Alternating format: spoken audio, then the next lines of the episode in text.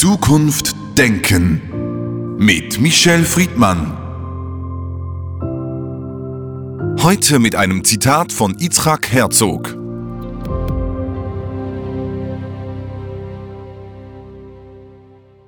Um der Einheit des israelischen Volkes willen, um der Verantwortung willen, fordere ich Sie auf, die Gesetzgebung sofort einzustellen. Michel Friedmann, dramatische Tage in Israel. Wo stehen wir in der ganzen Frage der Revolution, der Reformbewegung? Ist es Tag eins einer neuen Zeitrechnung oder ist es ein ganz normales Geschehen in einer florierenden, funktionierenden Demokratie, was wir in Israel in diesen Tagen erleben? Es herrscht Waffenstillstand, demokratischer Waffenstillstand, dem allerdings kaum einer traut, völlig zu Recht, weil wer kann Bibi Netanyahu eigentlich noch trauen? Und übrigens das seit Jahren. Zur Erinnerung, eine Regierung hat sich gebildet, um vorwiegend den Premierminister, aber so andere Mitglieder dieser Regierung auch, einen Schutz vor Strafverfolgung zu ermöglichen. Netanyahu ist wegen mehreren Delikten vor einem israelischen Gericht. Und äh, zweitens, eine Koalition hat sich gebildet, die aus Verbrechern besteht, wie Ben Gwir, ein rechtskräftig verurteilter, strafrechtlich verurteilter Mann, dem Rechtsextremismus vorgeworfen wird, und religiösen Parteien, die, wenn man tief reingeht, eigentlich die Demokratie als unnötig halten und den Staat Israel als ein Zwischenschritt bis der Messias dann endlich kommt und den Staat ausbeutet für eigene und die Gesellschaft für eigene religiöse, äh, sowohl finanzielle als auch infrastrukturelle Stärkungen und alle zusammen verhindern jede Form von Kooperation mit den Palästinensern, indem sie einfach weiterbauen. Siedlungen, Siedlungen, Siedlungen. Und alles zusammen ist ein Sprengstoff, der zu Recht mit einer dann auch politischen Reform, die die Rechtsstaatsreform ist, von der man eigentlich annehmen könnte, es soll mehr Demokratie und Rechtsstaat geben, in Wirklichkeit bedeutet weniger und so, wie wir es haben wollen. Auf der anderen Seite, und ich denke, darüber sollten wir heute dann doch einen Augenblick länger reden als über diese Regierung, hat sich in den letzten Wochen eine Zivilgesellschaft Israels gezeigt und hier sieht man dann doch den Unterschied zu vielen anderen Ländern, über die wir ja auch diskutiert haben, wo illiberale Demo äh, Demokratien etabliert wurden, wo Autokratien entwickelt wurden, selbst in Amerika unter Trump. Wir sehen in Israel einen Teil der Gesellschaft, das äh, jeden Tag mehr und mehr gewachsen ist und das mit voller Leidenschaft und Überzeugung parteiunabhängige, auch Menschen, die unter Umständen die Kut gebet haben, aber Menschen, die diesen Staat Israel als demokratischen Rechtsstaat wollen, auf die Straße gegangen sind. Es sind Hunderttausende, nach deutschen Verhältnissen wäre also jede Woche ungefähr acht Millionen Menschen auf die Straße gegangen. Ähm, ich will hinzufügen, in den letzten Tagen dazu kommt die Histadrut, also die Gewerkschaft, die einen Generalstreik äh, durchführen will und für Israel etwas Unglaubliches, Soldaten, Soldatinnen, Reservisten, die sagen, wir werden eine Regierung, die eine autokratische israelische Gesellschaft formen will, nicht dienen. Spätestens dann hat auch der Verteidigungsminister verstanden, so wird es nicht weitergehen, hat ein Memorandum, eine Pause verlangt und ist prompt dann von Netanyahu entlassen worden. Ich glaube, das ist der Kulminationspunkt. Jetzt die andere Seite wieder. Die Möglichkeit überhaupt zu sagen, wir machen jetzt mal eine Pause zum Nachdenken, hat wiederum etwas in Gang gesetzt, was ich mir gar nicht vorstellen will. Ben Gwir, wie gesagt, ein verurteilter, ein verurteilter Verbrecher, ein Mann, der mit äh, einer Waffe öffentlich Wahlkampf gemacht hat, ein Rechtsextremist, soll eine Nationalgarde bekommen. Eine Nationalgarde ist immer eine paramilitärische Institution. Also sie ist eigentlich nicht Verteidigungsministerium und Soldaten. Sie ist eigentlich nicht Polizei und steht damit unter der Innenministerkontrolle, äh, sondern das ist so ein Gemisch von irgendetwas, wo in einem vielleicht wiederum rechtsfreien Raum ein Mann, dem jedenfalls Recht und Gesetz gleichgültig ist, seine eigene Bande dazu bekommen soll. Ich glaube also, die nächsten Wochen werden nochmal sehr erhebliche Fragen und Diskussionen und auch Machtauseinandersetzungen Israel liefern, aber Zwischenbilanz, auch im Vergleich zu unserem letzten Gespräch, die Leidenschaft, in der Hunderttausende Menschen, und zwar aus allen Schichten, aber auch aus den Eliten, gesagt haben, Politik kann alles, aber nicht die Grundlage des Staates Israel verändern, nämlich die Demokratie, ist eine der beeindruckendsten Dinge, die ich seit langem in Demokratien erlebt habe, wo Regierungen sie verändern wollen und der Erfolg, ein Zwischenerfolg, gibt Hoffnung auf mögliche Lösungen. Sie haben diese Bilder, äh, die wir jetzt in den Weltmedien auch immer wieder gesehen haben, was ja alle immer wieder beeindruckt hat, geschildert. Und doch, was wäre, wenn diese Menschen auf den Straßen, die Statut, die Militärs und alle, die jetzt reagiert haben, nicht gegen die Reform, sondern eben gegen die Abschaffung einer liberalen Demokratie. Was wäre, wenn das eben trotzdem die große Minderheit in Israel ist und die große schweigende, nicht sichtbare Mehrheit eben jene ist, die dann dazu geführt hat, dass wir eine solche Regierung bekommen haben in Israel, die eben in ihrer rechtsextremen Form historisch ist. Also was Sie sehen in den Bildern, was Sie so eindrücklich beschreiben, ist vielleicht nur eine Minderheit und die große schweigende oder nicht so wahrnehmbare Mehrheit ist eigentlich die gefährliche für die künftigen Wochen jetzt. Die schweigende Mehrheit ist in allen Demokratien die gefährlichste, weil sie sich als diffuse Masse bewegt und wir überhaupt nicht wissen, an welchem Punkt sie wo steht. Also geschenkt, das gilt natürlich auch für Israel die sich zeigenden Demonstranten, die Engagements der leidenschaftlichen Demokraten, hat allerdings eine quantitative Größe erreicht, die zu einer qualitativen ähm, Dynamik in einer Gesellschaft führt, die eine Regierung in der Tat auch nicht mehr übersehen kann. Wir reden hier davon, ob das gesamte Land, zum Beispiel bei einem Generalstreik, lahmgelegt wird. Wir reden davon, dass Hunderttausende Menschen mit vielen Sympathisanten, die vielleicht nicht auf der Straße sichtbar sind, sagen, Politik hat einen hohen Gestaltungsraum. Wir haben mit unserer Partei verloren, eine andere Partei hat gewonnen, aber Substanzveränderungen am Fundament unseres Landes, also an der Demokratie, das lassen wir nicht zu.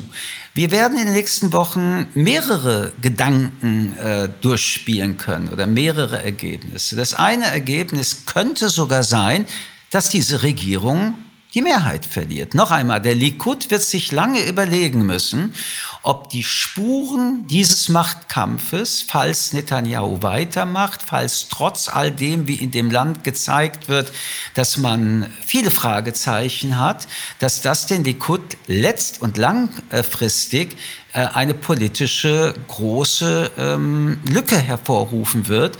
Und man hat schon so manche Partei gesehen, die einen hohen Preis für so ein Leadership bezahlt haben. Die andere Möglichkeit ist aber auch, dass wir Neuwahlen vor uns sehen werden. Auch das ist in Israel jetzt nicht was Außerordentliches. Ob die Neuwahlen neue Koalition bringen, ist eine andere Frage. Aber auch das kann sein. Es reicht ja der eine oder der andere Koalitionsteilnehmer. Die Mehrheit ist sehr dünn, um diese Regierung wieder zu stürzen. Und bei all dem ist das Problem Netanyahu. Netanyahu ist ein Politiker, der nicht mehr satisfaktionsfähig ist. Ich möchte noch mal auch auf etwas hinweisen, was ja unter seinem Vorgänger zu einem unglaublichen, fast wundervollen Erfolg geführt hat. Das Israel Israel diplomatische Beziehungen mit den Vereinigten Arabischen Emiraten gemacht hat, also dass, dass es überhaupt jetzt diplomatische Beziehungen gegeben hat und gibt, neben Ägypten und Jordanien, die ja schon seit Jahrzehnten sind in unserer Gegenwart, sind ja grandiose auch Brückenbauten. Jeder dieser Beteiligten, weil sie Interessen haben. Wie lange werden die mitmachen, wenn es ein Ben Gwir gibt? Wie lange können die das in der arabischen Welt vertreten? Wir sehen bereits aber jetzt so Bewegungen. Saudi-Arabien schnüffelt ein bisschen freundlicher mit Iran herum. Das ist für Israel eine rote Linie. All das, also auch diese geostrategischen Fragen im Nahen und Mittleren Osten, sind, äh, was die Wahrnehmung eines sehr geschwächten Israels und auch einer geschwächten Regierung angeht, kontraproduktiv für die momentane Zeit. Ein letztes Szenario, ähm, das man sich wirklich nicht wünschen möchte, ist, diese Regierung bleibt mit denselben Zielen, setzt und ich muss betonen, das Wort Reformen ist genauso eine politische Marketinglüge wie in Deutschland Sondervermögen, 100 Milliarden, es sind Sonderschulden und die Reformen klingen ja nach einer ähm, modernen, liberalen Reform. In Wirklichkeit ist das ein Rückschritt in Staaten aus dem Mittelalter und der Steinzeit. Wenn diese Regierung das alles überlebt, wenn sie mit dem äh, Hammer das alles durchsetzen wird, dann kann es auch passieren, dass die israelische Bevölkerung und der Staat Israel doch äh, in erhebliche Unruhen äh, kommen wird. Ich mag diesen Begriff Bürgerrechtsunruhen nicht und Bürgerkrieg. Ich halte das für unverantwortlich, darüber zu sprechen, aber die Gesellschaft wird nicht mehr zur Ruhe kommen. Und hier sehen wir einen weiteren Faktor. Spätestens dann wird die Drohung der israelischen Wirtschaft nämlich zu sagen, dieses Land ist für uns äh, auch aus ökonomischen Gründen nicht mehr optimal, dazu führen, erstens, dass Auslandsinvestitionen weniger werden, zurückgezogen werden und aber auch, dass israelische Firmen, die heute international erfolgreich sind, ihren Sitz äh, aus Israel in ein anderes Land transformieren werden. Das heißt, die nächsten Wochen sind existenziell dramatisch wichtig für die Zukunft dieses Landes. Wir haben ja schon mal über Geopolitik gesprochen. Die Abraham Accords, die Sie erwähnt haben, sind im Moment effektiv eingefroren. Viele Länder haben sich zurückgezogen. Wenn wir aber in der Innenpolitik bleiben und bei den von Ihnen genannten nächsten Wochen, Netanyahu hat die Reform, ich nenne sie jetzt doch mal so, aufgeschoben, aber noch nicht aufgehoben. Hinter den Kulissen laufen Verhandlungen, auch mit der Opposition. Lassen wir mal das positive Szenario weg, das passieren könnte, Neuwahlen, andere Koalitionen und gehen in die Zeit nach den Feiertagen, nach Ostern und Pesach, wenn diese Reform nochmals auf den Tisch gebracht wird. Diese Reform sagen ja viele, ist eigentlich nötig. Sie hätte vielleicht nicht von einer rechtsextremen Regierung eingebracht werden sollen. Sie hätte viel früher von anderen Regierungen vorgebracht werden sollen. Die Frage, die Sie auch immer wieder beschrieben haben, einer fehlenden Verfassung, ist ja evident. Wie kann man jetzt eine Rechtsreform einbringen, die sinnvoll ist in einer solchen Situation, da aber die Demokratie auf dem Spiel steht? Oder anders gefragt, das ist doch ein ganz demokratischer Prozess, was hier geschehen ist, dass eine gewählte Regierung eine Reform versucht durchzubringen, auch wenn sie vielen vielleicht nicht passt. Sie haben in Ihrer Frage vollkommen recht. Aber man muss sich immer fragen, was sind die Motive von Handelnden und Regierungen, wenn sie ein richtiges Ziel jetzt in die Hand nehmen. Wenn wir also sicher sein könnten, wenn wir Vertrauen hätten, dass diese Regierung, auch Bibi Netanyahu, eine Rechtsstaatreform deswegen, also das Motiv, machen möchte, aus den von Ihnen beschriebenen Gründen. Israel hat keine Verfassung, damit hat Israel auch kein Verfassungsgericht, wie wir das aus Deutschland und anderen Ländern kennen. Erstens braucht Israel eine solche. Zweitens, wie soll ein Verfassungsgericht von wem gestaltet werden? Auch in Deutschland, in allen Ländern werden ein Teil der Verfassungsrichter aus dem Bundestag oder aus anderen politischen Gremien mitbestimmt. Wenn man sich also überlegt, dass wir hier ähm, eine große wichtige Aufgabe des Staates Israels diskutieren und das Motiv ein solches ist, dann würden wir doch alle sagen, mein Gott, an dem Punkt kann man das so sehen, an einem Punkt finden wir das nicht richtig. Das ist die Aufgabe von Kommentar. Aber das Motiv ist eindeutig. Der Schutz vor Gefängnis. Es geht also darum, daran jetzt zu arbeiten, nicht weil meine eine Rechtsstaatlichkeit, eine Verfassungsreform organisieren will, um des Staates wegen, das über Jahrzehnte äh, wirken soll, sondern die Hektik der Rechtsstaatreform hat was mit den Fristen der Gerichte zu tun, an denen mehrere Beteiligte in der Regierung unmittelbar und mittelbar bedroht sind vor Gefängnis. Und wenn das das Motiv ist und wir uns dann anschauen, was sind die Inhalte, merken wir, dass das von ihnen vollkommen zu Recht beschriebene Ziel missbraucht wird, um eigene Interessen zu erfüllen. Und damit ist das Argument, das Richtige, leider zerbröselt. Das spüren auch die Menschen in Israel. Ich glaube nicht, dass irgendjemand demonstriert a priori, dass es jetzt eine Rechtsstaatreform gibt, dass die Israelis nicht merken, wir sind ein Staat, das nicht mehr weggehen wird. Also brauchen wir vielleicht Verfassung, wir brauchen vielleicht aber jedenfalls ein Gericht, das äh, nicht mehr wie am Anfang der Bildung des Staates Israel als oberstes Gericht gilt. Alles ja. Aber alle spüren, darum geht es gar nicht. Es geht um das Überleben in Freiheit von Menschen, die im, vor Gerichten stehen, die, wenn die Verurteilung stattfindet, ihnen die Unfreiheit im Gefängnis beschert. Sie haben die Eigeninteressen von Netanyahu genannt. Ich möchte die auch nochmals kurz in den Hintergrund stellen und vielleicht zur enttäuschten Bevölkerung zurückkehren, was wir ja in vielen Demokratien auch in Europa sehen. Dieser Vertrauensverlust, die Politikerinnen und Politiker verlieren die Bürgerinnen und Bürger.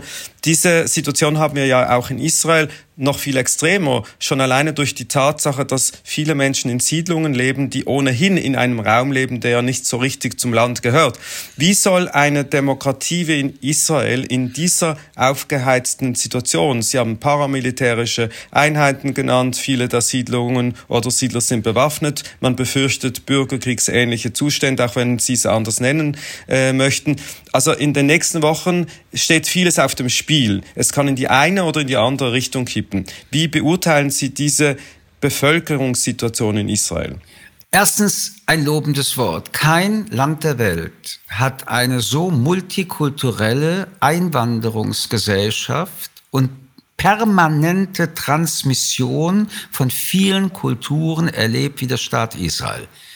Und mit jeder Gruppe, die kommt, und es kommen dann immer Gruppen, und übrigens kommen die meisten Gruppen, weil es in den Ländern, aus denen sie fliehen, Judenhass gibt.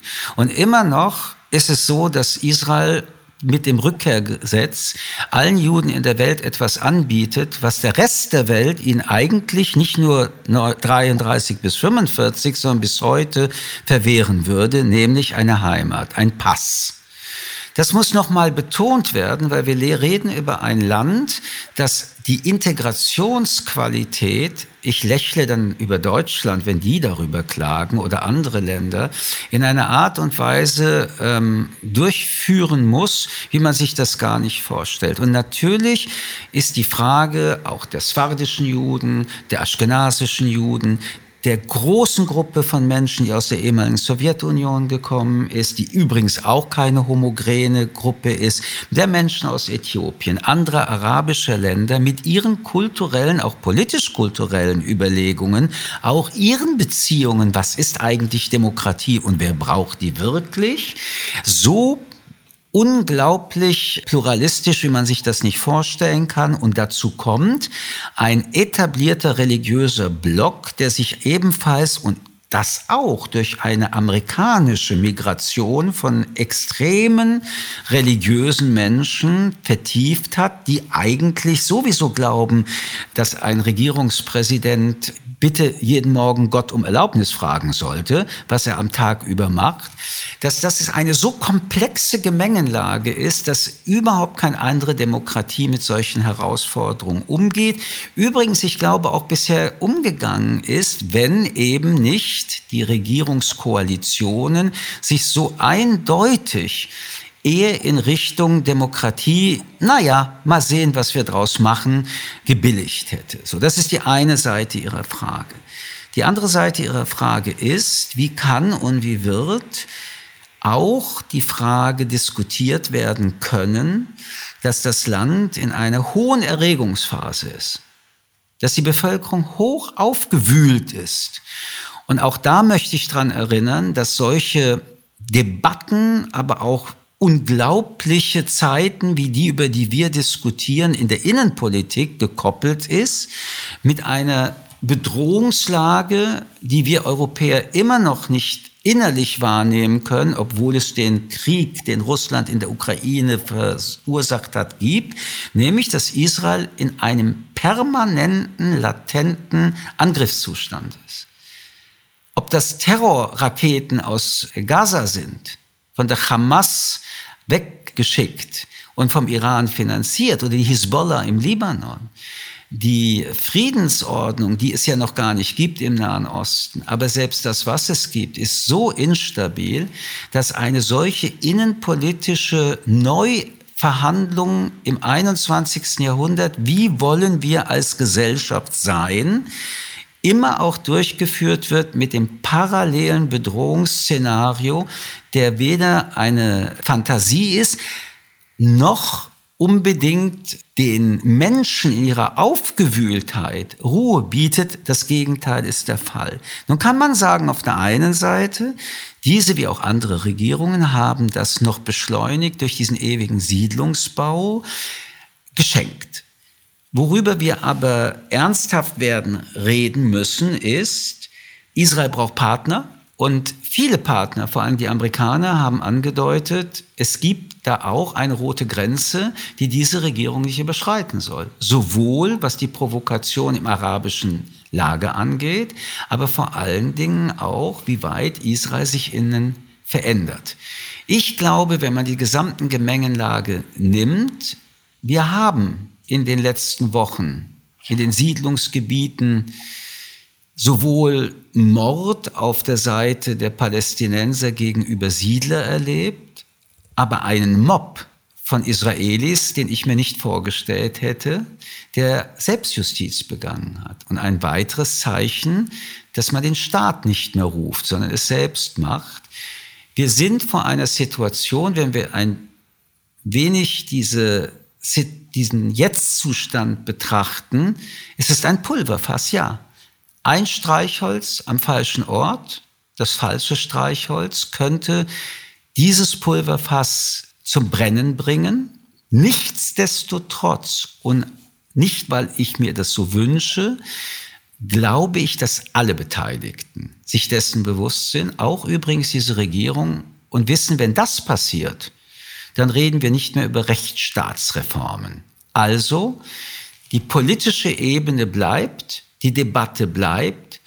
Und abschließend für heute will ich nur noch mal sagen, was für eine Leidenschaft, was für eine auch Disziplin, Woche für Woche zu demonstrieren. Auch die Spontandemonstration. Ich sprach gerade mit Israelis, als der Verteidigungsminister entlassen wurde. Die Leute waren im Restaurant, die Leute waren unterwegs, haben alles stehen lassen und sind wieder auf die Straße gegangen, ermutigt mich. Und ich fordere alle jüdischen Institutionen in der Diaspora auf, diese Regierung, so wie sie jetzt ist, auch wenn sie legitim demokratisch gewählt ist, aber keine demokratische Regierung für mich deswegen ist, jedenfalls nicht einzuladen, nicht mit ihnen sich zu zeigen, sondern sich deutlich zu positionieren, nicht auf die Seite der Demonstranten, sondern auf die Seite der Menschlichkeit, der Demokratie und der Menschenrechte. Und da wären wir bei meiner letzten Frage nicht nur symbolisch aufgeladen, weil wir in den Tagen vor Pesach sind, dem Fest der Befreiung, in den Tagen vor dem 75. Äh, Jahrestag der Gründung des Staates Israel mit Yom Ha'atzmaut, sondern weil Sie etwas ganz Wichtiges äh, benannt haben, dass Israel für viele Juden in der Welt oder für alle Juden in der Welt für lange Zeit und auch heute das einzige Land ist und war, das ihnen einen Pass garantiert hat. Aber selbst diesen Punkt hat die neue Regierung zur Disposition gestellt. Die Frage, ist jüdisch und das äh, Thema Rückkehrrecht. Sie haben gerade die jüdischen Organisationen in der Diaspora dazu aufgerufen, sich so zu verhalten gegenüber dieser Regierung. Und dennoch lassen Sie uns noch einen kurzen Moment verharren bei den Juden und Jüdinnen in der Diaspora. Die sind ja zum Teil in einer Ohnmacht verfallen, zum Teil schweigend, zum Teil schreiend, haben Position bezogen. Wie wichtig ist es denn, dass man sich jetzt einmischt? Es gibt ja immer dieses Argument, wir sitzen nicht in Israel, wir senden unsere Kinder nicht ins Militär, wir haben keinen Pass. Sollen, müssen wir uns jetzt einmischen oder sollen wir einfach ruhig da sitzen und schweigen? Also mein lieber Freund, ich mische mich in der ganzen Welt ein. Warum soll ich mich jetzt nicht in Israel einmischen? Moment mal. Also ich habe mich eingemischt, wenn in Österreich die FPÖ in die Regierung kam. Ich habe mich eingemischt bei Orban, wenn er rassistisch antisemitisch war. Ich mische mich in Polen ein, wo es auch ein Streit der Abbauten der Demokratiestandards auch in Ungarn gibt. Pressefreiheit, Meinungsfreiheit, Rechtsstaatlichkeit. Ich fand Trump eines der allergrößten Vernichter von Demokratiestandards. Also warum dann soll ich mich nicht und als Jude erst recht in Israel einmischen? Es geht aber um verschiedene Fragen. Das, was Sie eben angesprochen haben, geht mich unmittelbar auch als Jude in der Diaspora an. Weil wer ist Jude? Also die Frage, einer rabbinatischen Entscheidung, auch da muss man sich überlegen, rabbinatische Entscheidungen in weltlichen Fragen, ich gehe immer noch davon aus, dass ein Pass kein Mitgliedsausweis in einer Synagoge ist, sondern ein Reisetitel und ein Staatsbürgerschaftstitel in einem Staat.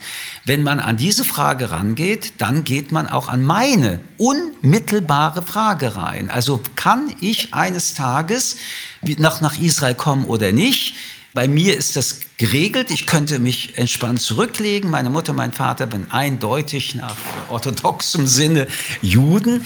Aber hier sehen wir ja, was für eine unglaubliche Interdependenz auch in einem ganz konkreten Punkt stattfindet zwischen Menschen, die der Gular sind und einem Staat, der ja immer mehr sich aus religiösen Dingen in staatlichen Entscheidungen einmischt. Spätestens jetzt weiß doch oder muss doch auch der Teil der weltlichen Regierungsparteien, die in dieser Koalition sind, ahnen, dass ein Riss, ein Bruch unter Umständen mit Millionen Diaspora-Juden vor der Tür steht und dass das nicht im Interesse des Staates Israel sein kann.